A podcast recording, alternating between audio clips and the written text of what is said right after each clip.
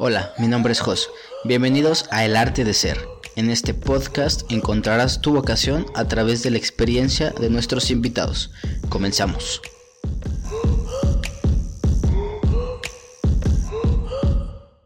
Venga, pues bienvenidos a este nuevo capítulo de su podcast El Arte de Ser. Hoy estoy muy emocionado porque tengo una profesión de las que admiro muchísimo. Isaac Fonseca, ¿cómo estás? Pues encantado de, estar aquí. Es una nueva experiencia para mí y sobre todo pues muy feliz porque el tema del podcast y de todo esto me encanta, más allá de mi profesión, eh, me ha aportado mucho en mi vida y entonces el, estar aquí eh, con todo esto eh, me emociona y también me crea ilusión. Que bueno, escuché una entrevista que te hizo Heriberto Murrieta hace a principios de año, me parece. Y te decían de que qué consumías tú como en tu tiempo libre y qué te gustaba escuchar de música y dijiste, me gustan los podcasts.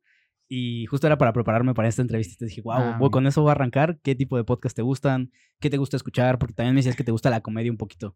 Cuando ves así la lista de Spotify, ¿qué escoges de, de podcast? Sí, pues mira, eh, me he nutrido mucho y sobre todo descubrí este, este mundo ahora de la pandemia. Yo creo que muchos hemos evolucionado muchas cosas, encontrado demasiadas en, a la hora de la pandemia, ¿no? Que buscamos, tuvimos la necesidad de, de, consumir algo, ¿no? Y para mí, eh, pues la plataforma de, de Spot y, y, demás, que es la que, la que yo consumo, pues me abrió esa, ese mundo del podcast. Eh, la verdad que, que, yo me inicié por el tema de la comedia. A mí me gusta muchísimo, sobre todo la del norte. Franco Escamilla, Brincos Dieras, El Potro, Tito el Ranchero, muchos de, de por allá. Entonces, a partir de esa puerta, pues yo ya encontré pues otros podcasts que, que también consideré eh, que pudieran aportar más allá pues de, del tema de risas, sino que humanamente, mentalmente y, expresivamente.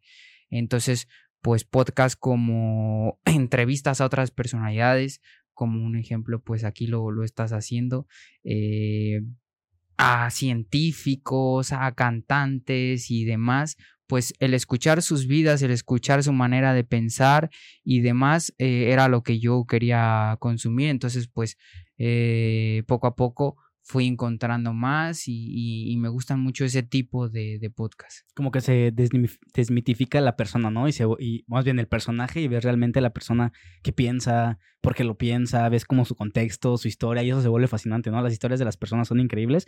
De hecho, este podcast nace de eso. Yo, yo vi bastantes podcasts y a mí nadie me conoce, yo pues como para qué, ¿por qué empezar, empecé un podcast? Y la idea fue hacer de carreras, de carreras profesionales, donde la gente que no sabe qué estudiar vea una opción, un catálogo de, de, profesiones y diga, a ver, vamos a escuchar esta. Probablemente encuentre una instancia replicable que, que me guste, yo también pueda dedicarme a eso, ¿sabes? Ah, o meterte en el mundo, por ejemplo, de los toros. A mí es fascinante que alguien ya, probablemente con una profesión ya definida, una carrera, diga, ¿sabes qué? Yo me quiero lanzar a los toros, vi esto que, que, tocó esta persona en ese momento y me parece fascinante y es algo como que metes a tu cabeza que te despierta una cierta chispa y es fascinante, ¿no? Decir, órale, no sabía que, que el mundo de los toros era por ahí o no sabía que un abogado hacía esto o que un arquitecto también hacía esto.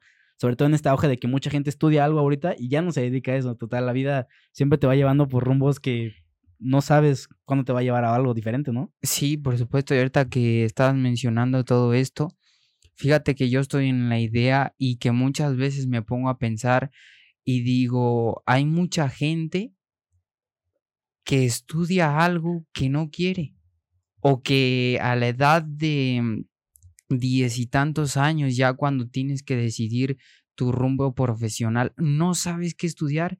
Y yo, no estás capacitado a los 18 para tomar esa decisión? No, no, no. Yo creo que eh, pocas jóvenes sí que, que, lo están. Te lo digo porque, pues en mi caso, yo tenía claro lo que quería hacer, otros amigos y demás tenían claro lo que tenían que hacer, pero eh, yo creo que los que lo tienen claro es mi punto de vista, no quiere decir que, que eso sea verdad, pero los que lo tienen claro son esas actividades como culturales, van más allá del estudio son que lo tienen tan claro que dicen, no, yo voy por, eh, voy a ser músico, voy a dedicarme a las artes, voy a ser torero. Pero hay muchísimos donde no saben qué es lo que quieren estudiar y que yo he escuchado que dicen, no, pues, pues me voy a meter de abogado. y que se meten y, no es algo que les llenen en nada más o que dicen, ¿qué, qué, qué carrera me, me va a dejar más dinero? Y yo digo, rayos, yo creo que no hay nada más bonito en la vida que hacer lo que te gusta y que aparte de ello te, te paguen. Entonces ahorita que estás diciendo esto, que esto nace de también pues un poco orientar a la gente en base a otras vivencias, en base a abrir otro mundo, si checa con ellos, pues pueda tener, dirigir su, su, vida, su carrera hacia, hacia ese rumbo, ¿no? Entonces, qué, qué bonito que, que, lo hayas hecho y sobre todo que ojalá esto siga creciendo en todos los ámbitos y que nos vaya bien a todos. Claro, sí, es justamente lo que decíamos de las historias de las personas, que es lo que te cautiva. Aparte también es entretenido, o sea, estar escuchando el chismecito de cómo esa persona llegó al lugar es bastante entretenido, es bastante nutrido y aprendes algo nuevo que pues, no sabías, ¿no? Y es eso, es tener un catálogo de profesiones. A lo mejor puede ser torero 10 veces, pero son 10 historias distintas de cómo fue su acercamiento al torero, al toreo, perdón, y eso es fascinante. Tú eres actualmente un matador toros, para la gente que no conozca el concepto, te acabas de volver profesional en, este, en esta profesión. Hay como varias categorías. En, España empiezas como eh, noviero sin caballos. Bueno, becerrista desde antes. Así es. Noviero sin caballos, eh, noviero con, con caballos. Después eres este. Ya matador, matador de toros. Sí, sí. ¿Tú tienes desde agosto como matador de toros? Así es, el 11 de agosto tomé pues la alternativa que sería pues en el ámbito profesional pues como licenciarse ya como matador de toros. Entonces pues estoy eh, como un pollito eh, en, en, ese aspecto de, recién alternativado, pero pues muy contento porque pues mi profesión eh, me ha llenado mucho en mi vida. Se me hace bien interesante esta parte de la formación porque a diferencia de otras, de otras profesiones, tu formación no es meterte a estudiar en examen y entregárselo a un profesor para que te evalúe. Sin embargo, si hay una evaluación, si hay conocimiento, si hay aprendizaje y es todos los días. Entonces, ¿cómo, cómo es esa, esa formación para torero? Tú te fuiste a España desde hace unos años, no tuviste como tal formación en México.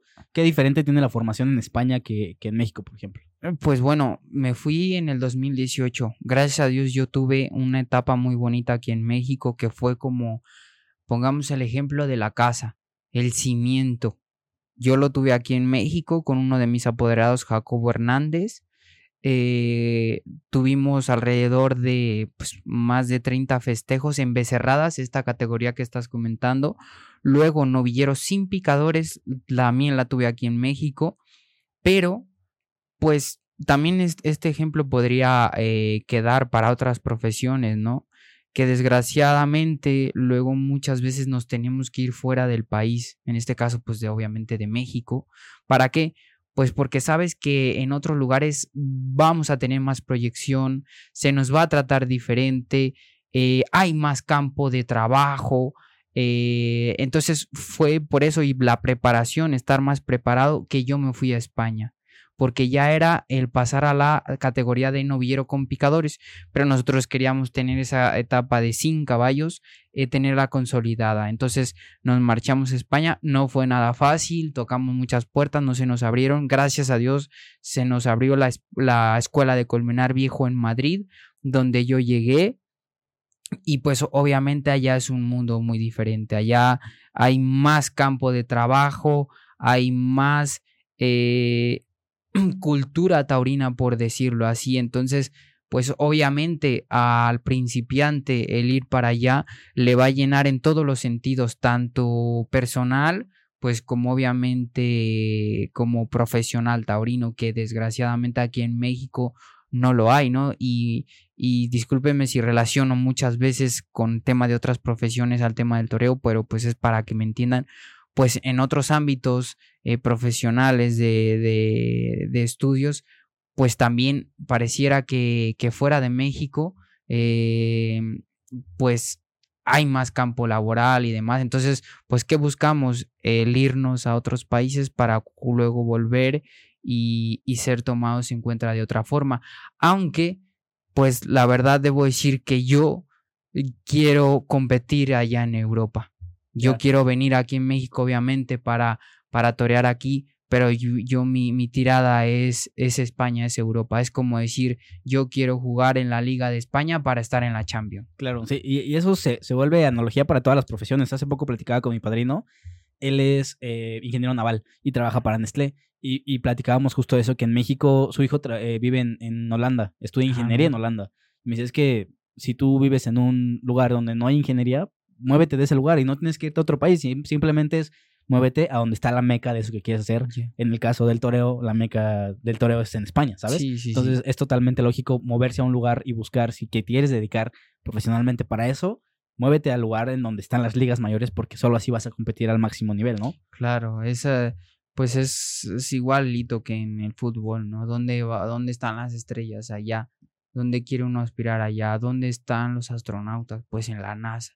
Entonces hay que ir para allá para abrirse paso, que no es nada fácil, pero, pero es bonito, ¿no? Y, y más eh, siendo mexicano, muchas veces pues como que tenemos la mentalidad de, híjole, no se puede, híjole, esto, en el tema ahora de, del fútbol, ¿no? Pareciera que, desde mi punto de vista, vuelvo a decir, de aficionado, no quiere decir que sea así, que pareciera que falta raza, que falta algo, mm, pues igual en la vida misma, ¿no? De, del mexicano, y no estoy generalizando, obviamente no, pero pareciera que, que falta el atrevernos a decir sí podemos y queremos y aquí estamos. Entonces, pues en el tema de, de mi profesión, pues vamos pasito a pasito. Y, de hecho, el, la profesión del torero es muy echado para adelante. O sea, te tiene un toro, un becerro, una vaca y tienes que levantarte porque no hay de otra. Entonces, creo que ahí empieza el cambio de mentalidad en tu profesión. Decir, ¿sabes qué? Pues voy a levantarme y para adelante.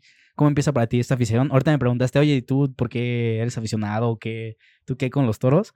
Para ti, ¿cómo nace esta afición? ¿De dónde viene? Entiendo que tu, que tu abuelo es mozo de espadas y te inculcó esto, pero ¿cómo es ese veneno que te pica y dices, quiero, quiero dedicarme a esto? Pues desde pequeñito, ¿no? Bien lo mencionas con mi abuelo Enrique, una tía también llegó a torear, eh, de repente pues mi abuelo me llevaba a ganaderías, entonces yo al ver el colorido, los animales, ver las corridas de toros, pues eso a mí en niño dije que qué es esto y que, que me gustó, me enganchó. Y luego a medida de que lo fui conociendo más y más, siendo todavía un niño, pues, ¿qué te digo? Era como un juego para mí. Cuando yo me puse delante por primera vez en una becerra junto con mi abuelo, solamente a dar dos, dos eh, muletazos, el sentir esa sensación de un hombre grande, de, de un niño que, que podía con ello, que, que no le dio miedo, pues fue como enamorarme por completo eternamente que, que decidí seguir. A medida que, que seguía, pues era como un juego, luego ya se volvió pues una rutina agradable, hasta que llegó a ser ahora pues mi, mi profesión. Cuando llegas a España, suena, suena, muy bonito irte a otro país, a otro continente, llegar a donde está todo lo, lo fabuloso de la profesión. Sé que ni siquiera es así. ¿Llegaste a vivir a una hacienda, a una finca? De, primer momento llegué a vivir a una casa de, mm, de un matador de toros, Ángel Sánchez, con su familia. Estuve por ahí unos meses y luego sí que me fui a vivir a, una finca a la Sierra de Madrid. ¿Y qué, cuál es tu primera interacción? O sea, por, ¿cómo llegas ahí? ¿Qué es lo primero que haces? ¿Llegas a un cuarto y ahora es eh, ser independiente y ya lo eres antes? No, pues, eh, el, hecho de irme a España fue cambiar pues el 80% de mi vida. El otro 20% pues ya lo sabía que era el torear, que era eh, que ya sabía lo que iba, ¿no? Eh, lo otro fue, no, no tenía ni idea ni, o sea, cómo era un avión obviamente, pero no había viajado en un avión, no sabía ni cómo recoger mis maletas, era completamente desconocido, solamente en España conocía a una persona Daniel Torres Cotola, que fue el, el, intermediario de que yo me fuera a España, pero aquí en México apenas lo traté una hora, o sea que iba completamente a un mundo desconocido, voy llegando, eh, veo el aeropuerto, veo las señalizaciones, veo el ambiente pues, de primer mundo, o sea, cuando yo veía las películas con mi abuela de, de Inglaterra, de todas esas partes, yo decía, pues esto es. O sea, cambió completamente la cultura eh, de la sociedad española es, es muy diferente. Entonces, para mí fue algo nuevo. Yo llegué, pues te reitero, a esa, a esa casa donde me trataron como uno más de la familia, pero pues bueno, era un ir adaptándome a las costumbres. Eh, obviamente yo tenía muy claro y tengo pues mi objetivo, ¿no? Cuál era ir a entrenar hice muchas cosas también en otro ámbito, ¿no? Con otro de mis apoderados, Carlos Aragón Cancela, ganadero de Flor de Jara, que luego es a la ganadería donde me fui. Pero mientras tanto, pues yo tenía que ayudar en la finca, tenía que ayudar a cosas extras, ¿no?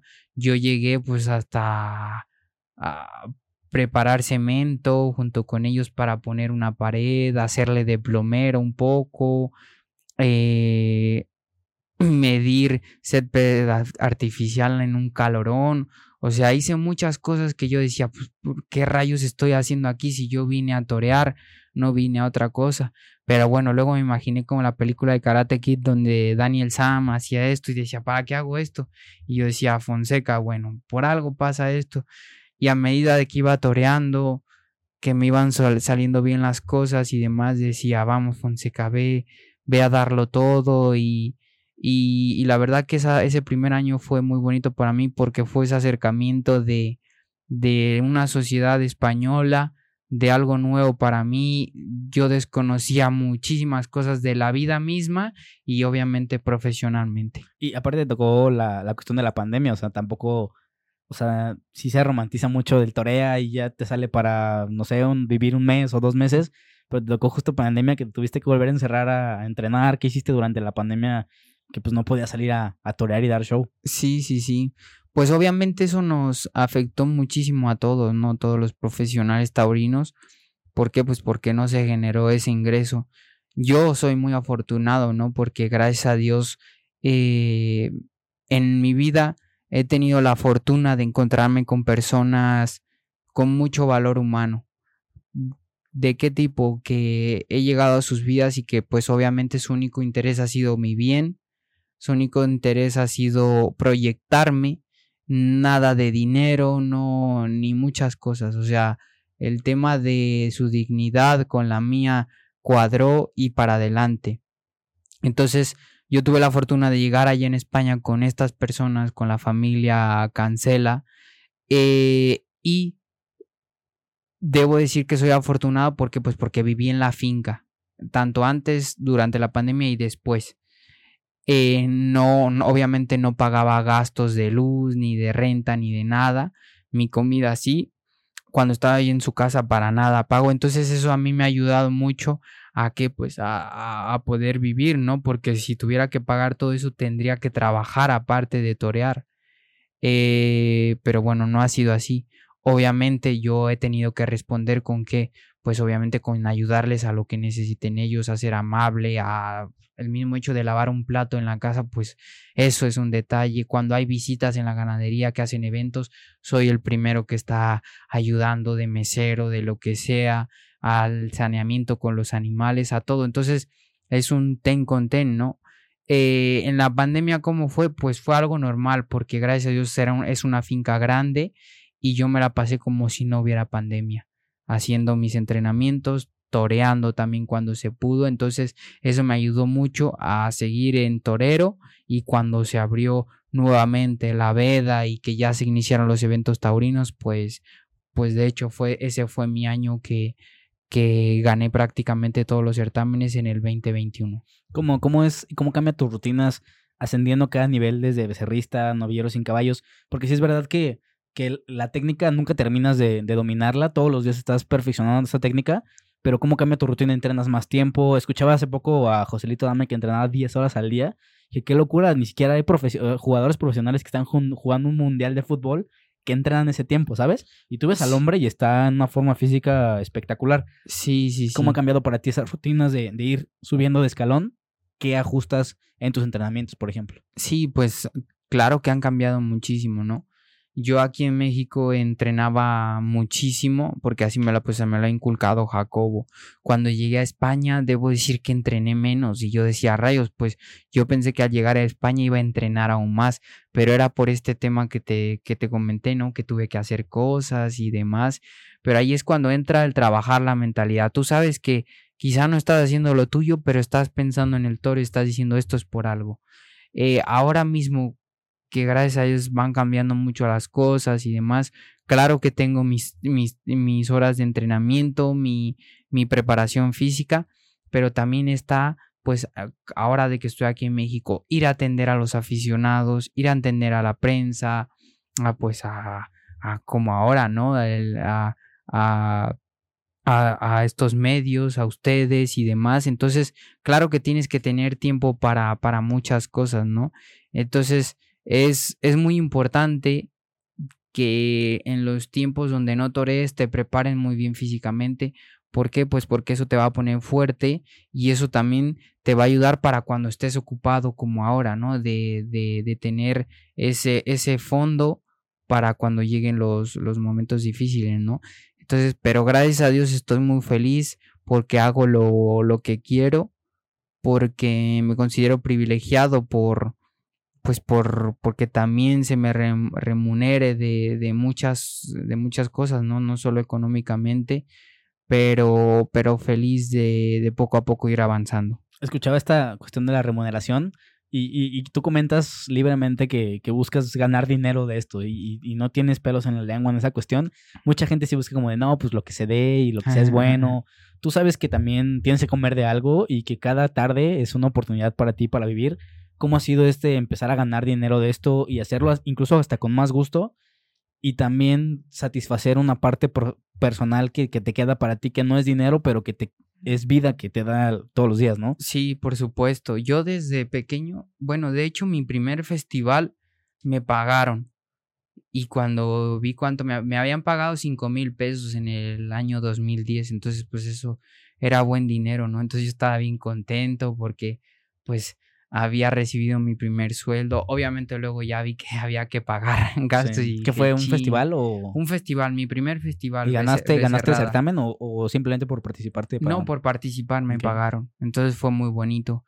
Eh, luego obviamente ya hubo otros festivales donde no, pues no ganaba nada y mucho menos aquí en México porque desgraciadamente hay muchas novilladas, festejos donde no se les paga a los toreros eh, pues al contrario, tienes que dar las gracias tú por, por torear y demás. Entonces, cosa que no sucede en España. En España hay unos mínimos establecidos que se le pagan a los toreros. Eh, y obviamente, pues a, ver, a eso te ayuda a cubrir tus gastos. Quizá te pueden quedar a ti algunos seguritos y dices tus rayos, pues claro que esto me da ganas a seguir y me da ganas a ser profesional.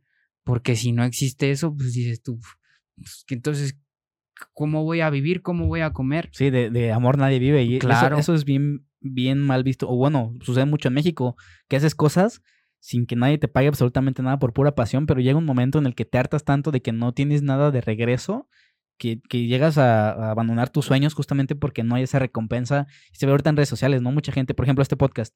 Este podcast no genera un solo peso, es por el puro placer de, estar contigo platicando. Pero si hubiera un incentivo, imagínate no, pues, las ganas que le pones. Sonreirías. Claro, ¿no? O sea, las ganas que le pones, el entusiasmo, la dedicación, pero no todos pueden apostar al cero y decir, ¿sabes qué? Vamos aquí este, a por todas y a ver qué sucede. Eso, eso creo que la profesión de torero te lo da y, es bien bonito, ¿no? Sí, sí, sí. Obviamente eh, podemos hacer esto en, en, dos partes, ¿no? El tema de decir, a ver, obviamente debe de haber algo económico, incentivo y por qué debo de vivir, porque obviamente muchas cosas en la vida son por amor al arte. Eso está claro. Pero tampoco por amor al arte te, te vas a comer rebanadas de aire, ¿no? Entonces, pues, pues no. También considero que, que hay eh, momentos en la vida y en tu profesión como torero que sí debes de hacer un esfuerzo tú. ¿En qué aspecto? Pues como las prácticas de pues de cualquier profesión de médico así obviamente tú vas a, en escuelas públicas no que tienes que pagar tus cosas que ve al hospital tal pues los médicos no te van a dar para el camión entonces ahí sí existe parte de una inversión y en el tema del torero igual pues claro que vas a ganaderías y pones tu dinero para ir. Claro que luego está otra cosa que te tienes que comprar un capote, tal, tal, que cuesta dinero. pero no, es poco dinero. No, y, que no es poco dinero, que cuesta, cuesta, tiene valor eso. Y que, y que es como es una inversión de tus prácticas y demás, pero obviamente es una inversión para luego en un tiempo este, que volver a, tener ese dinero, ¿no? Creo que, que, me, que me entiendo perfectamente. Entonces es muy bonito cuando pues ves recibir tu pago y demás, que esto no quiere decir que estoy rico, para nada, pero obviamente pues ya uno puede decir, pues me compro una camiseta, me compro un pantalón, chin, ahora no me sobró dinero, ahora tuve que invertir en esto, pero, pero es muy bonito. Obviamente para todo ello tú, tú tienes que responder como torero y triunfar. ¿Para qué? Pues para que los empresarios te contraten. Claro. Entonces es un tema complicado, ¿no? Pero considero que pues mm, se debe de pagar. De hecho, justamente metido en el mundo de los toros, sabes más o menos cuánto puede llegar a ganar un torero, pero fuera de eso no tienes ni la mínima idea de cuánto gana un torero. No sé si es algo que, se, que es muy privado, cuánto gana, pero lo que sí me interesa es cómo se reparte el dinero, porque también mucha gente piensa como los artistas, ¿no? Vas a un concierto y tú haces tus matemáticas así de, no, cada boleto costó 300 pesos, lo multiplico por cuánta gente hay aquí y eso se lleva el artista. Por supuesto que nunca pasa así, o sea, un torero tiene que repartir ese dinero en principio a sus cuadrillas. Platícanos un poquito de cómo se reparte el dinero que en teoría recibe el, el toros. Pues bueno, eh, voy a poner el ejemplo de España, que en España está todo más legalizado. Eh, me refiero legalizado en que ya al tema de los mínimos, pues también los banderilleros, parte de tu equipo, que son pues los banderilleros, mozo de espadas, ayuda, eh, tus apoderados, todo ello, pues tú eres un jefe de cuadrilla, que es como decir, pues el jefe. Entonces, a partir de lo que te pagan de esos mínimos, tú ellos ya tienen un salario establecido. Entonces tú ya tienes que pagar, no, pues tanto esto, tanto esto, tanto esto, a todos, a tu cuadrilla, mozo de espadas, ayuda y apoderado. Con tu apoderado, por lo regular, pues tú estipulas, dices tú, pues de cada festejo, el tantos por ciento es para ti. El apoderado es como el manager. Entonces ya luego te queda eso. Luego que hay que pagar hoteles, gastos, gasolina, tal, tal, tal, tal. Y ya te queda Hacienda, tal. Entonces ya a partir de que tienes todos esos, ya cubriste todos esos gastos, lo que te quede pues ya es para el torero. Obviamente, pues, pues como decirlo así, pues un Cristiano Ronaldo así pues va a ganar millonadas. Aquí en el tema del toreo, pues una figura va a ganar mucho más dinero, pues que en España, unos 50 mil euros, 40 mil euros, que obviamente paga todo ello y a él le queda un buen dinero a los principiantes como nosotros, pues nos pagan cierto dinero y obviamente pagamos todo ello y nos queda también pues cierto, cierto ganancia. Aquí en México pues es igual así. Aquí no hay estipulado ni mínimo ni nada salvo los banderilleros. Los banderilleros creo que sí tienen un mínimo y obviamente tus apoderados. Eh, y pues aquí pagas igualmente a tu cuadrilla los gastos que genera tanto pues estos que te comenté, extras como hoteles, publicidad y todo ello. Eh, publicidad, pues las imágenes que repartes y, demás. Y ya lo que quede, pues es, es, para ti, ¿no? Luego, pues no se diga ahora que, que venimos aquí a, promocionar, pues que tenemos que pagar nuestra gasolina, todo ello. Entonces, pues eh, pareciera que es una inversión y luego te, te luego lo, lo vuelves a ganar y así. Y, y, más que eso, también está un arte precioso de administrar tu dinero. No, no trabajas cada 15 días y recibes tu pago como una persona que trabaja en oficina. Trabajas cuando te contratan. Entonces tú tienes que vivir con el dinero de la corrida como si fuera tu último día y administrarlo para futuros eh, emergencias que Dios no quiera, pero puede pasar todo el tiempo. Digo, a ti te han corneado varias veces. Sí, sí, Entonces tienes que guardar también dinerito para ir agarrando ese ritmo y a futuro, pues planear tus finanzas y poderte retirar. No vas a torear tampoco toda la vida, ¿estamos de acuerdo? Así es, no, yo lo tengo claro. Yo tengo claro que ojalá primero Dios eh, ganar mi dinerito y, y yo lo tengo que invertir muy bien. Mis planes y obviamente pues, lo, lo, expreso aquí porque pues me gusta. Me gustaría tener locales, tener casas para poder rentarlas y obviamente recibir cada mes el dinerito y, y ya tener. O sea que, que claro que sí, ahora mismo pues es, quizá no recibas tanto, pero lo que recibas bien administrado de cara al futuro, porque no sabes lo que puede pasar, y menos en esta profesión, ¿por qué? Pues porque no, no vas a, una, a, un, a un seguro donde ya cuando te jubilas, pues te recibes todos los meses tu paga, pues aquí no, a, a, menos de que tú lo hagas y, y, vayas pagando para tu cuenta de retiro, ¿no? Pero de momento no está estipulado eso. En España sí que está, sí que está hecho porque allá en España estamos dado alta en la seguridad social. Entonces vamos cotizando, vamos cotizando para cuando nos jubilemos, que allá, por cierto, los toreros se jubilan antes por ser una profesión de riesgo, dan más a la más hacienda, entonces por eso te jubilas antes. ¿Antes de cuántos años estamos hablando? A los 55. Ya. Entonces, pues eso está muy bien. Órale. Y aparte te dan más dinero de tu pensión, ¿por qué? Pues porque tú diste más a hacienda. E, Eso es bien interesante y esa estructura yo no la conocía y, y cl- claro que eso convierte esos pequeños detallitos que hemos comentado a diferencia y no es por echarle más a España ni menos a México, simplemente es las cosas como son allá y prefieres irte a un mundo donde pues te va mejor, ¿no? Y desgraciadamente aquí intentas hacer algo y, y la, la, la oposición hacia la fiesta de los toros es muy marcada. Te, te tocó a ti brindarle, o bueno, unas palabras al gobernador de Nuevo León cuando quería prohibir la fiesta sí, sí. que dices, oye, pues estoy luchando yo acá en este lugar porque en mi lugar y con mi familia no me dan las oportunidades, pues obviamente yo me voy a donde me va a ir mejor, ¿no? Por supuesto, donde te va a ir mejor. Y aparte, fuera de lo taurino, la calidad de vida en España es impresionante.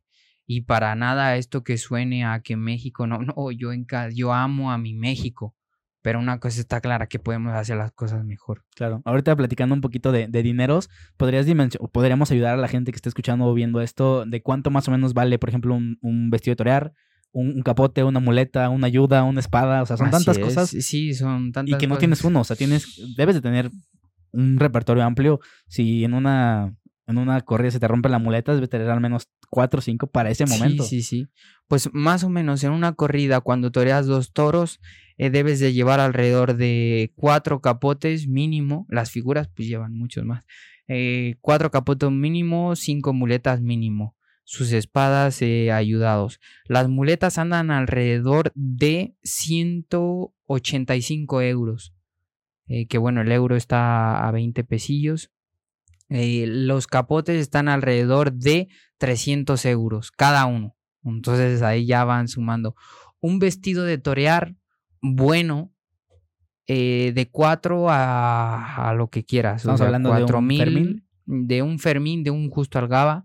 Yo me los hago en Justo Algaba, que le mando un saludote a, al maestro Justo Algaba, que es un gran amigo. Están alrededor de 4 a, pues, a 6 mil euros. Uno más sencillo está a partir de 2.500 euros. O sea que es- estamos hablando más de 100 mil pesos. O sea, mucho más. Y es que todo eso es personalizado, desde los capotes, la medida del capote, la medida a la que tú te adaptes, incluso, y por eso llevas tanto repertorio, dependiendo del Sí. aire, de los toros, de tu forma de de los forros, o sea, todo es un mundo. Desde la, la, la altura de tu capote, eh, el, el molde, por decirlo así, el peso, cuando hace viento, cuando no, son, son muchas cosas, ¿no? Y luego los, por decirlo así, las prendas de torear, como la camisa, pues también cuesta dinero, corbatín, la montera está alrededor de 1.300 euros. O sea que es, es un- una profesión cara, la verdad. Y las cuidas como tu vida. Sí, las cuido por el sentimiento y obviamente pues por lo que cuestan, ¿no? Yo cuando estrenaba algún capote y me lo rompían, pf, decía, ¿por qué? Sí, te, ¿Por sí qué te decir que se, que se pasa?". siente que te, que te rompan, por ejemplo, un vestido. Que aparte no es solo el vestido y ni, ni lo que representa, sino es la misma cornada que tienes sangrando ahí al mismo Sí, tiempo. Sí, sí. Pues a- ver, cuando me lo cuando me agarran y me lo rompen y a mí no me pasa nada, pues a ver, obviamente agradezco que no me haya pasado nada. Y luego yo soy mucho de que me lo rompen muy seguido. Estas dos últimas corridas que he toreado en México me los han roto el punto. El punto es la tela que tiene pues la taleguilla. La taleguilla es como el pantalón del torero. Y esas andan cambiando el punto 400 euros. Entonces cuando me lo rompían yo decía, "Oh, hay otros 400 euros. Ahí me van por dos 800. O sea, ya dices tú, chin, le- al sastre le doy ganancia, ¿no? De cada que voy a cambiarlo. Entonces, bueno, pero llegará cuando, cuando haya dinero. ¿Qué se siente eh, una cornada? Digo, es algo bien difícil. Yo creo que no te preparas para eso. Sabes que estás expuesto, pero hasta que lo vives, tú tuviste una cornada en Madrid que se te fracturó la mandíbula y aparte tuviste la cornada. ¿Y a los cuántos días estabas toreando ya en Pamplona? Sí, ¿Seis días? al, sí, más o menos a los seis días. Me Porque, queda claro que estabas hecho de otra pasta. pues bueno, te mentalizas bien, lo dices tú, no estás preparado, pero a la vez sí. ¿En qué aspecto? Pues no estás preparado para lo que viene, pero estás preparado en el tema de mentalizarte de que esta es una profesión que es así, que su peaje cuál es, que te pueden agarrar los toros, que te puedes que puedes perder la vida. Es muy fuerte, pero es así. Si no, no tuviera la grandeza que tiene el ser torero, si no, no tuviera todos estos lujos que tiene. Tienes que dar mucho, pero recibes mucho. Eh, esa vez de Madrid, pues fue, fue una, fue el, 10, el 26 de junio y el día 5 de julio, más o menos, eso fue un domingo. Luego me operaron el día martes de la mandíbula, el, el domingo me operaron de, de, la cornada en, la, en el gemelo, pero el martes de la mandíbula y el siguiente martes de la otra semana ya estaba toreando en Pamplona. ¿Y qué se siente? O sea, ¿cómo llegas? Porque, digo, yo jugaba fútbol, me lesionaba y las recuperaciones eran de, no sé, tres semanas, un mes, no podías ni caminar. Pero tú con una trayectoria en la pierna, en la mandíbula rota, o sea, ¿qué, qué sientes? ¿No te duele? Ese, Pues ese ímpetu, esa adrenalina que te hace no sentirlo porque puede pasar. Sí, pues fíjate que durante toreando, porque eso me lo pegó al inicio de la faena, seguí toreando y ahí sí que sentí, bueno, todo esto lo sentí así, una, una bolota. La cornada medio me dolía, pero seguí. Luego ya los días posteriores, el día miércoles que me dieron de alta, mmm, no me dolía tanto el gemelo. Aquí pues mm, me pusieron cuatro clavos, dos y dos, para sostener las ligas y, eso me daba más incomodidad. Entonces yo nada más salir del hospital fui a comer y luego luego al fisio, a mi fisio Siriza, que le mando un abrazo.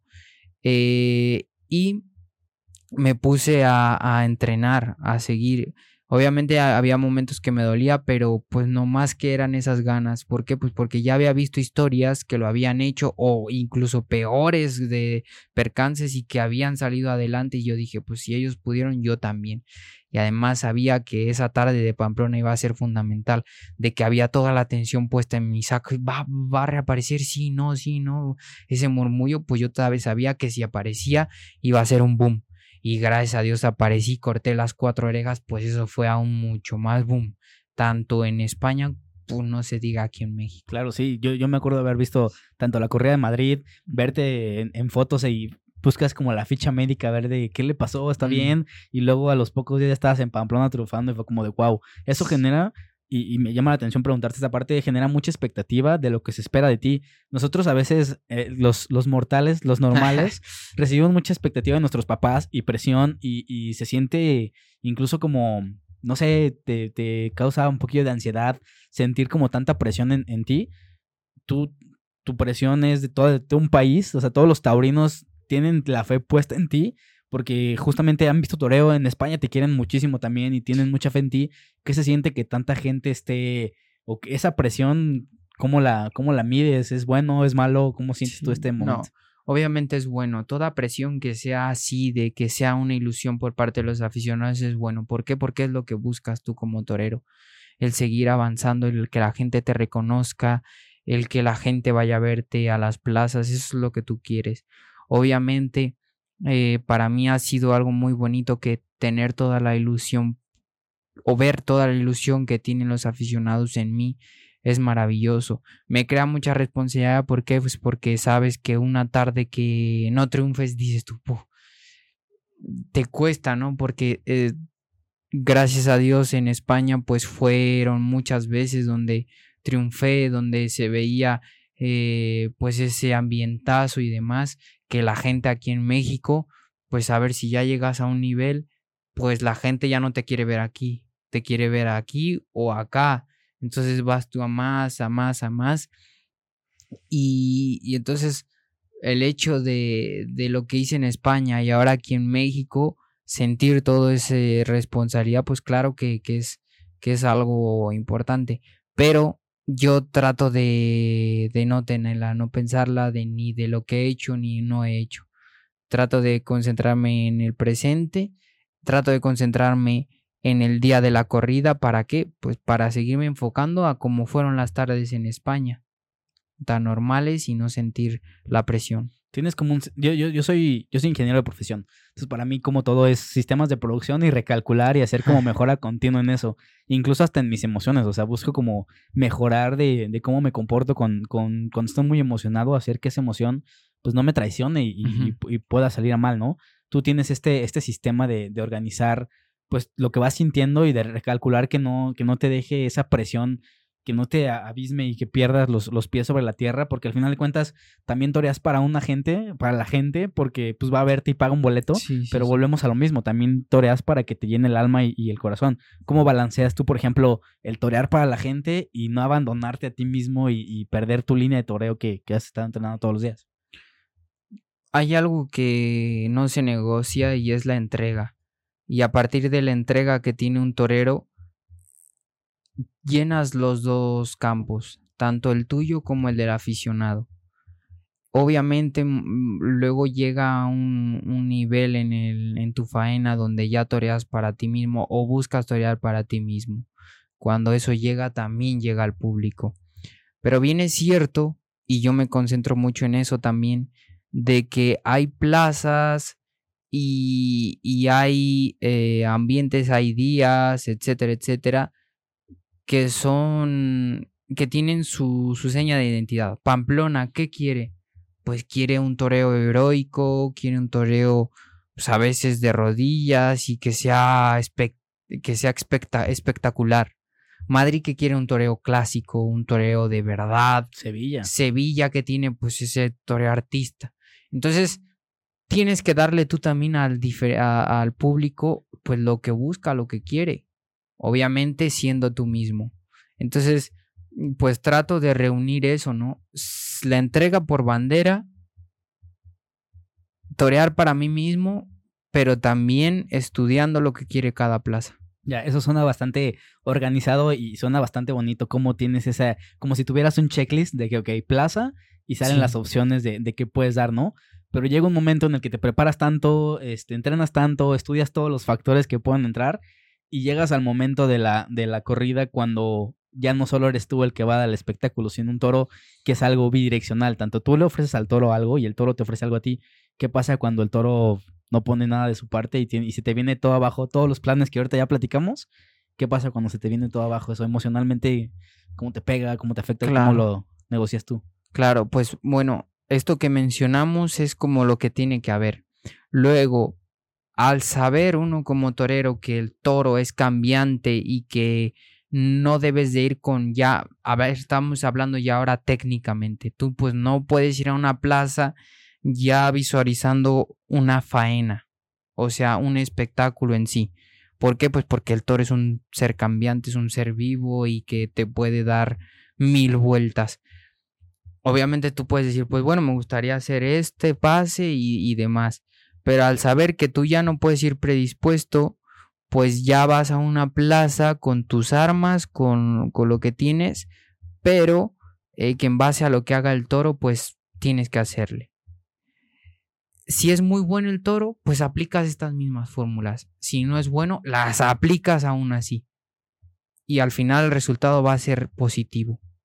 Va a ser negativo cuando, que, pues, cuando te dejas algo en el hotel. Esto quiere decir que cuando no das lo que tenías que dar. La entrega que te, te, vuelvo a, repetir es vale para todo, tanto para el toro bueno como para el malo. No te ofrecen muchas posibilidades, pero estuviste entregado, es positivo. La gente lo ve. Entonces, eh, tanto el bueno como el malo, pues obviamente, ¿qué, ¿qué, te gustaría a ti? Que el toro saliera bueno y que salieras adelante. Pero si no, pues, a ver, no todos los toros van a ser buenos. Entonces tú como torero debes de ser capaz de sacarle esa faena y, y de triunfar con lo que tienes. Tienes limonada, perdón, tienes limones, haz limonada. Sí, eh, se me hace fascinante y, a veces tengo como este conflicto cuando la gente no, no, no específicamente un torero, le dicen, oye, ¿qué piensas a futuro? Y la persona es que, pues mira, yo al futuro te podría decir cualquier cosa interesante y mi mayor sueño, pero pues no, no siempre va a pasar. Y, y siempre en los toreros veo como muy aterrizado esta cuestión de que pues no se proyectan, saben que puede pasar algo, algo que está fuera de sus manos, como que sí deslindan esa parte, y pues sabes qué, el 100% del trabajo no es mío y saben dónde poner esa línea de si sabes que a partir de aquí pues, yo te garantizo mi entrega. Si, sí, sí, van a ver eso a la plaza, eso por mi parte va a estar, pero lo del toro, pues digo, eso no, no, no corre por mi cuenta. Y siento que, y tú lo platicabas, que tu toreo es muy de adaptarse y de, de adaptarse al toro y al momento. ¿Esto cómo lo trabajas? O sea, ¿de dónde viene este a saberte adaptar bien cañón? Porque incluso ahorita, imaginando cómo vivías en España, pues te decían ponte a lavar estos trastes y lo hacías, ¿sabes? O sea, ¿cómo es esa, ese adaptarte a lo que te toca y tanto en la plaza como fuera de eso? Yo creo que ha sido todo lo que vuelvo al principio, ¿no? Al simiente que tuve aquí en México con Jacobo Hernández. Jacobo me preparó tanto técnicamente como humanamente. ¿En qué aspecto? Pues en ser cortés, en educado, en el tema profesional, pues ser disciplinado y, demás. Todo esto que, que ahora está, que te comentaba y que por el cual me preguntas, pues lleva un proceso. Eh, un proceso de que, pues de que has tenido errores y que has aprendido para, para esto que, que te comento, de qué, pues de tener esa mentalidad clara. Entonces, como la vida misma, a, base del camino que has recorrido, pues has aprendido.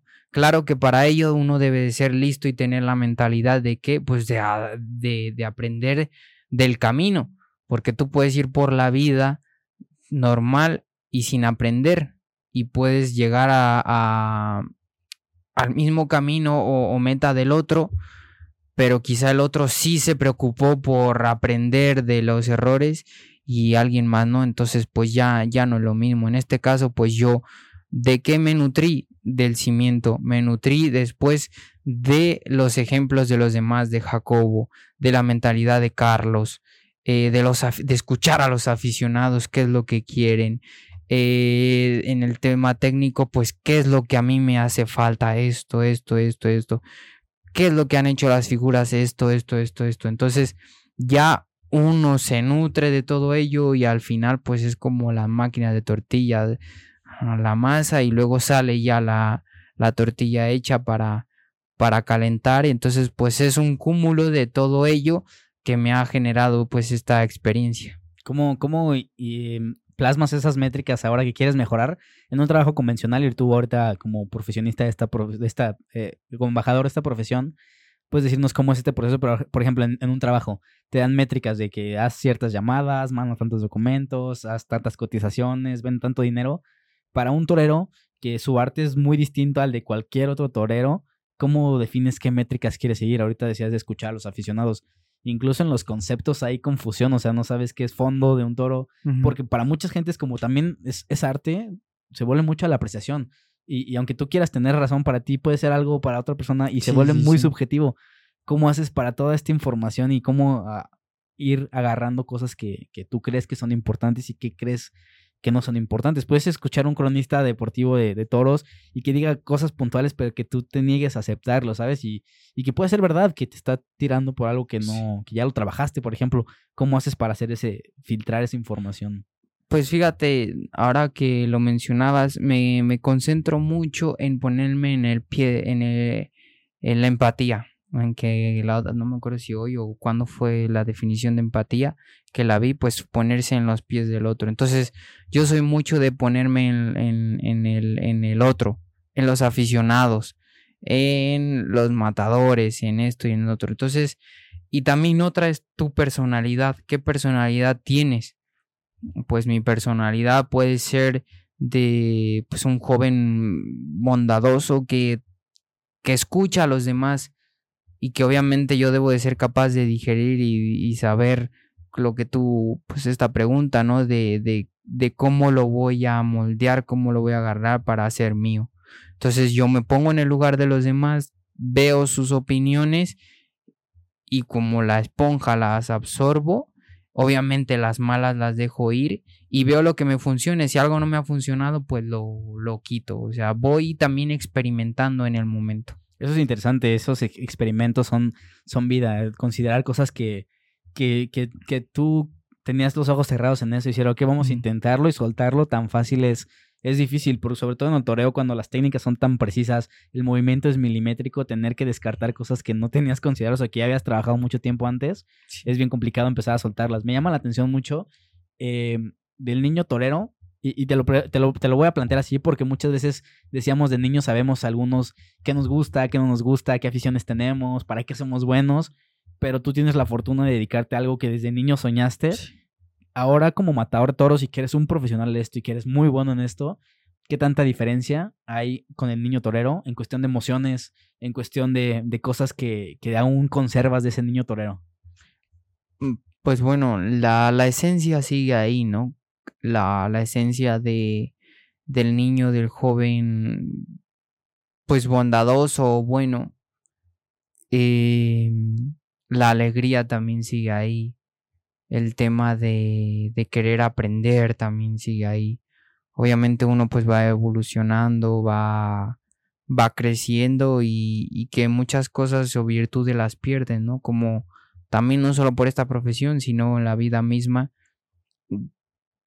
cuando vas creciendo, pues te das cuenta de las responsabilidades, se te endurece el corazón, si no eres capaz de, de, de entender las situaciones y demás. Y luego por eso muchas veces, pues, te dicen como volver a ser como niño, ¿no? La, yo soy un hombre muy creyente, entonces pues veo que, que Dios dijo, ¿no? De, de ser como, como un niño. Entonces, Ahora mismo creo yo que, conservo muchas cosas de cuando era, de cuando era niño y esa alegría que, que transmito, eh, ese querer ayudar a los demás, creo yo que es lo que más conservo y esa sonrisa de, de niño y estoy orgulloso de ello. Y en el tema del toreo, pues ese seguir jugando también al, al torero lo, lo, sigo conservando. Sí, porque es verdad que cuando vamos creciendo las experiencias o a las cosas nuevas que nos, eh, que nos enfrentamos, pues ya muchas veces ya las vivimos, ya conocimos a tal persona, ya experimentamos con este campo y vamos perdiendo como muchas magias o esa capacidad de asombro en las cosas nuevas. Siento que ahí cuando te vuelves grande ya pierdes muchas esencias y ya nada te sorprende, ¿no? Sí, y Jacob me lo ha recalcado mucho, me dice Fonseca síguete sorprendiendo cada día porque, y más ahora como está el mundo, el mundo yo creo que, que vamos en muchas cosas a mal, muchas cosas, la tema de, de la tecnología ha traído muchas cosas buenas como esto, pero también ha traído otras, otras malas, otras culturas, ¿no? Nos ha ido alejando de del contacto humano y no el contacto digital como está ahora. Entonces, ¿qué es lo que nos hace? Pues perder la esencia de un ser humano, de, de lo que éramos. Ahora mismo, si nos quitan el celular, pareciera que se nos quita algo. O, cuando no encontramos el celular, nos asustamos y, ay, aquí lo tengo. Ah, y es tus rayos. ¿Cómo eras cuando eras niño?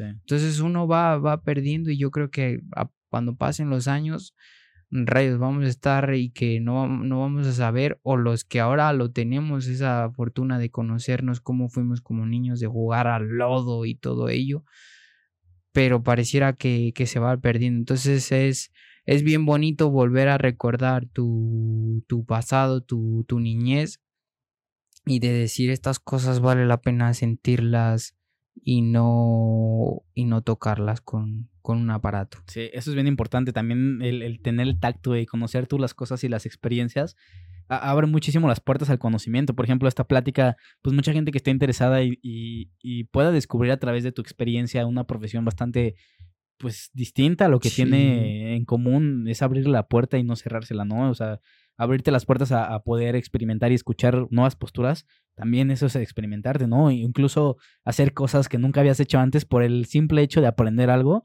es fenomenal y tienes que estar dispuesto a abrirte, a abrirte puertas tú mismo, ¿no? Me, me llama la atención también algunas crisis. Ahorita hablamos de cosas buenas que te han pasado, bueno, a reserva de las jornadas, ¿no? Los triunfos, Madrid, Pamplona, venir a México, pero ha habido algún momento en que tú dices, ¿sabes qué? Esto no es para mí, ya no quiero ser más torero. Sí, muchas veces. ¿Puedes platicarnos alguna que tengas reciente?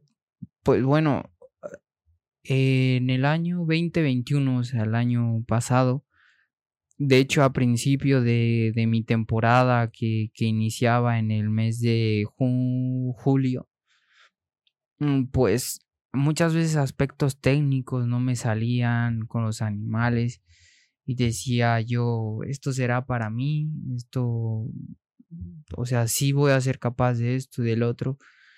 Y pues hasta hubo un momento en que, en que me grabé yo mismo y pues, esto es exclusiva porque no lo había comentado ni con nadie, nadie.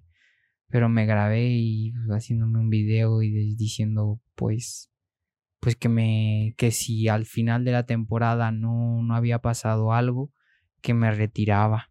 Y esa y muchas veces más que lo, lo había pensado de decir, no, pues que no sirvo. Muchos lo hacen mejor, muchos esto y el otro. Y, pero gracias a Dios he tenido la fortuna que solo ha sido eso. Que, que mi carrera siempre ha ido a más. Y que obviamente tengo miedo que, que llegue, que pueda llegar más bien, no que llegue, que pueda llegar el momento en verme como otros ejemplos de, de profesionales de, de, no tener que torear o tener que pedir favores para torear.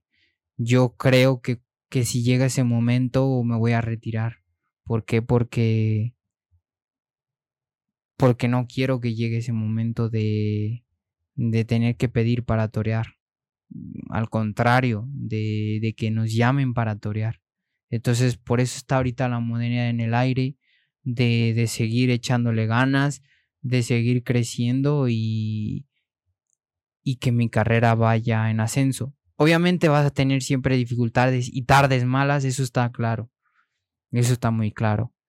Pero pues al paso del tiempo me he dado cuenta de de la, de la dureza que existe dentro y fuera del ruedo. Cada vez más, en más fuera del ruedo me, me la, la, la he palpado, pero, pero que todo, todo es posible. Entonces, pues teniendo la fe y la fortaleza, se puede salir adelante. ¿Y ese video lo, lo borraste o lo, o lo, conservas aún así para darle un lo... a ese Isaac del pasado?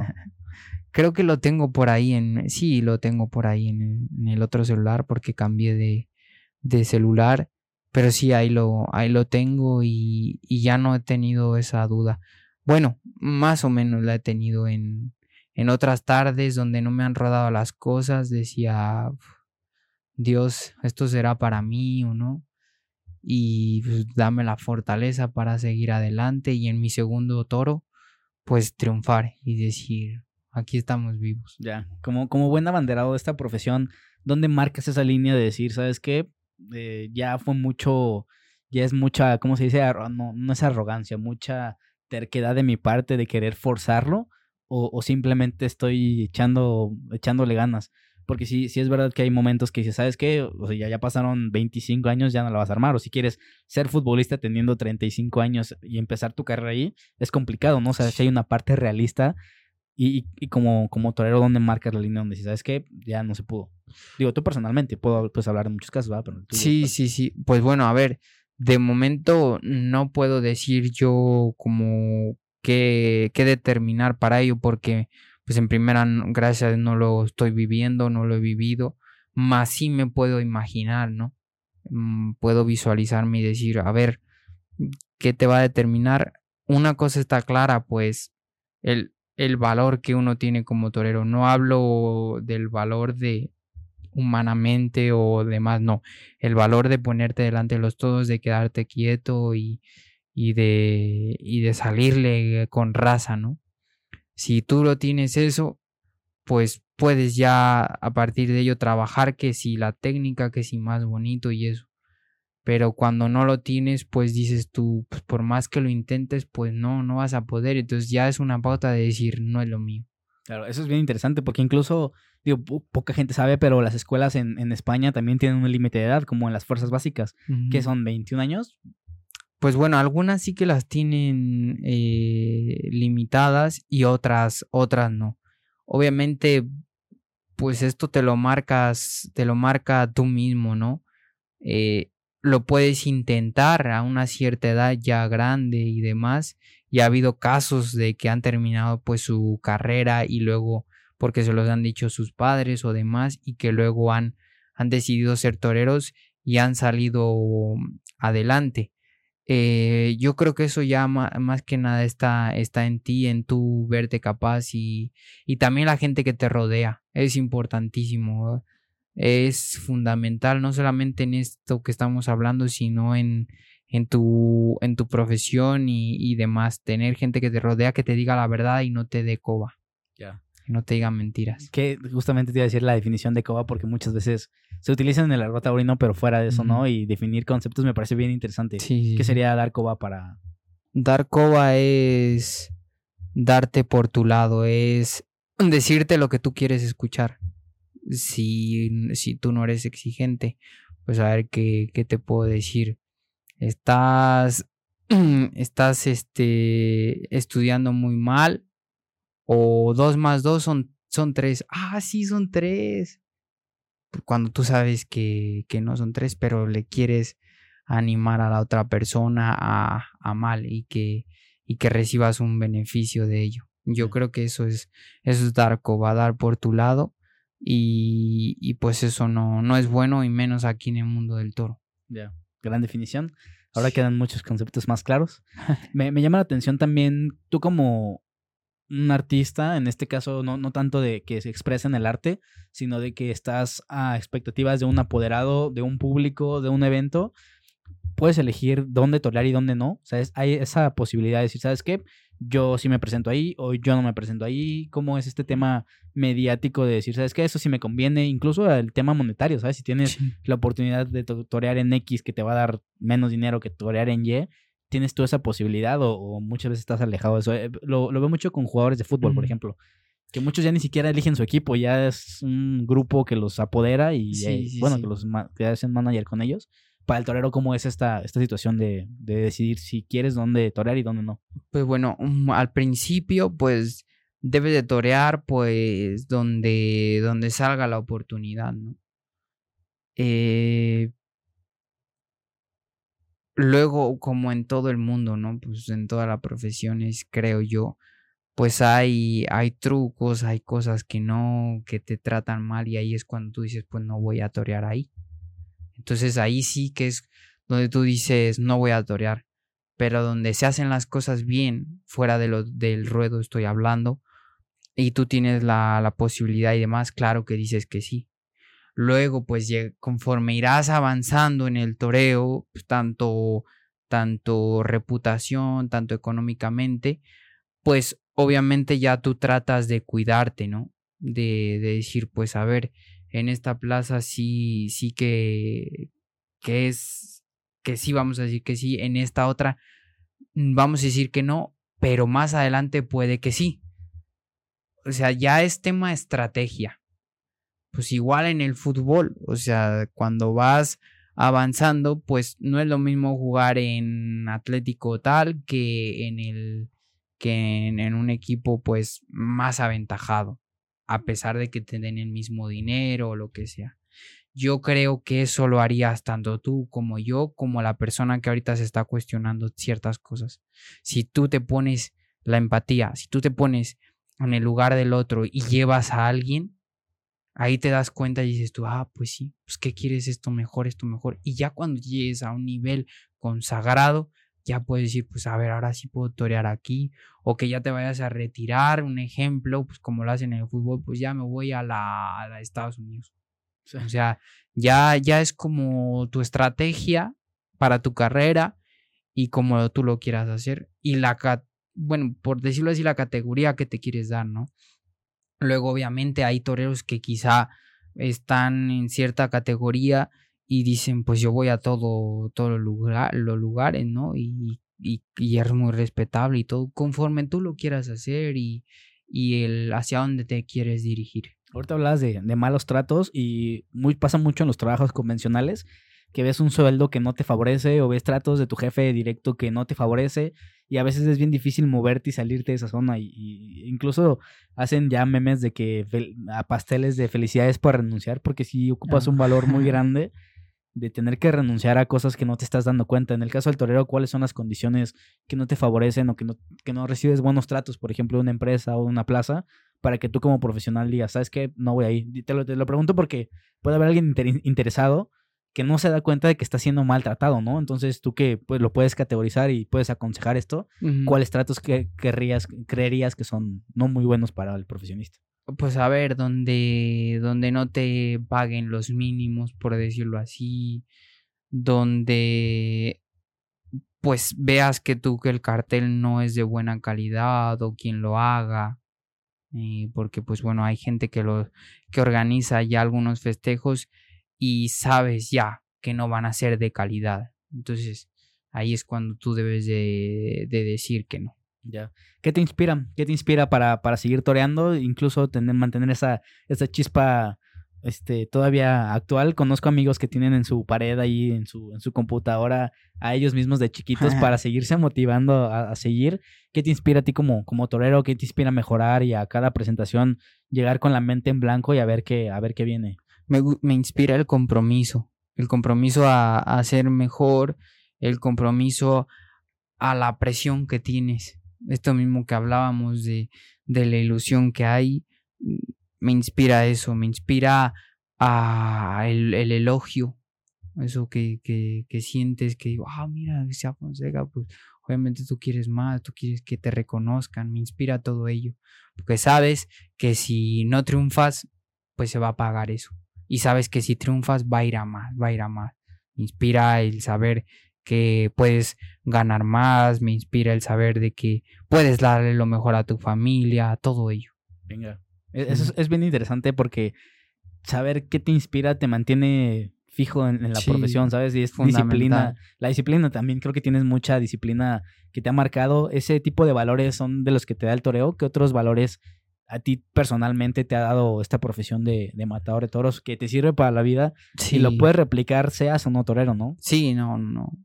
Hay muchos niños jóvenes que se acercan al mundo del toro y que no sabes, muchos pues no son toreros, muchos mm, se, se, vuelven en el camino, pero ya, ya salen con una enseñanza para sus vidas diaria impresionante.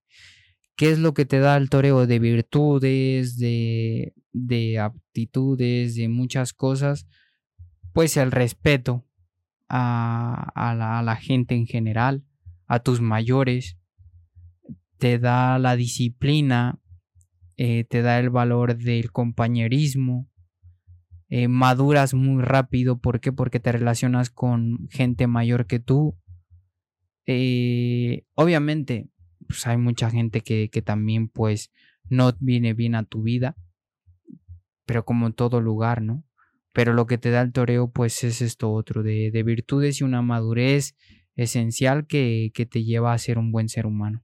De acuerdo. Pues bueno, con esto podremos ir terminando este capítulo. Isaac, ¿qué más viene para ti? ¿Qué te imaginas en estos próximos años eh, como figura del, del, toreo? Yo sé que, es, que todo el mundo sueña eso, pero ¿qué viene para ti? ¿Vienen nuevas presentaciones? ¿Te regresas a España?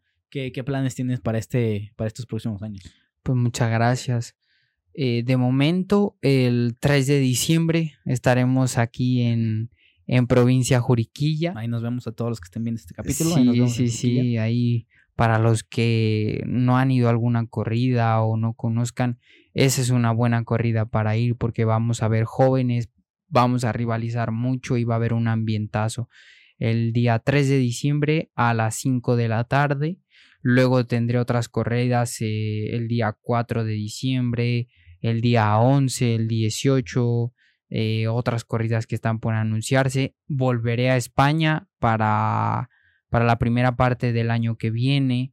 Espero pues obviamente estar en, eh, en, la Feria de San Isidro, que es como el Mundial del Toreo, en plazas importantes también, regresar ojalá a Pamplona, Sevilla, Valencia, torear ferias importantes en España y volver nuevamente a México con mucha más categoría y todo ello si primeramente soy, soy capaz de, de hacerlo. Claro que sí, lo lograrás. Y pues bueno, muchas gracias por, por venir a este espacio y darte el, tiempo de, de, darte la vuelta por acá. Digo, tú no eres de, no eres queretano, no vives aquí, eres de Morelia. Así es. Entonces agradezco mucho que hayas venido hasta acá a este espacio y pues bueno, tenemos corrida, te vamos a ir a ver por ahí el, el día sábado. Y una- unas palabras más que quieras agregar para, para finalizar este capítulo. No, pues agradecerte más bien a ti el, el espacio, lo, lo que haces. Decías que pues esto de momento no, no, no genera nada económicamente, pero pues decirte que todo tiene su, su consecuencia, eh, todo tiene su recompensa. Agradecerte por este espacio, sobre todo por el concepto que tienes de, de ayudar pues a quizá la gente que no sepa eh, o también a, a simplemente pues el hecho de, de compartir todos estos momentos con otras profesiones a la gente que nos escucha, a todos ustedes, pues muchas gracias por tomarse el tiempo de, de escucharnos y de vernos, de los que no son taurinos, pues que vean también la parte que tiene la tauromaquia, más allá de, de lo que les han dicho. eh, muchas gracias nuevamente por, pues, por este espacio y, Dios les bendiga y que sean en, en algún tiempo más, pues volvamos o el año que viene después de España y contemos nue- nuevas experiencias. Para mí será un placer porque vuelvo a decirlo, me gustan mucho los podcasts y, y ahora me siento privilegiado de estar, de estar en uno así. Claro, ya está abierta la puerta para una segunda parte en cuando te Ya vamos está. a contactar. Aquí podríamos a profundizar a más temas y con, con más tiempo y más calma y, y, pues con más experiencias nuevas, ¿no? Tienes abierta la De puerta aquí para una segunda parte. Obviamente se va a armar próximamente. Y pues bueno, muchas gracias una vez más que viniste de acá. Enhorabuena por todos tus, tus logros y lo que viene. Y pues a los que nos escucharon o nos vieron en este capítulo, nos vemos el sábado. Ah, vamos a los toros. Y pues nada, muchísimas gracias. Chao. Hasta luego, Gracias, muchas hermano. gracias.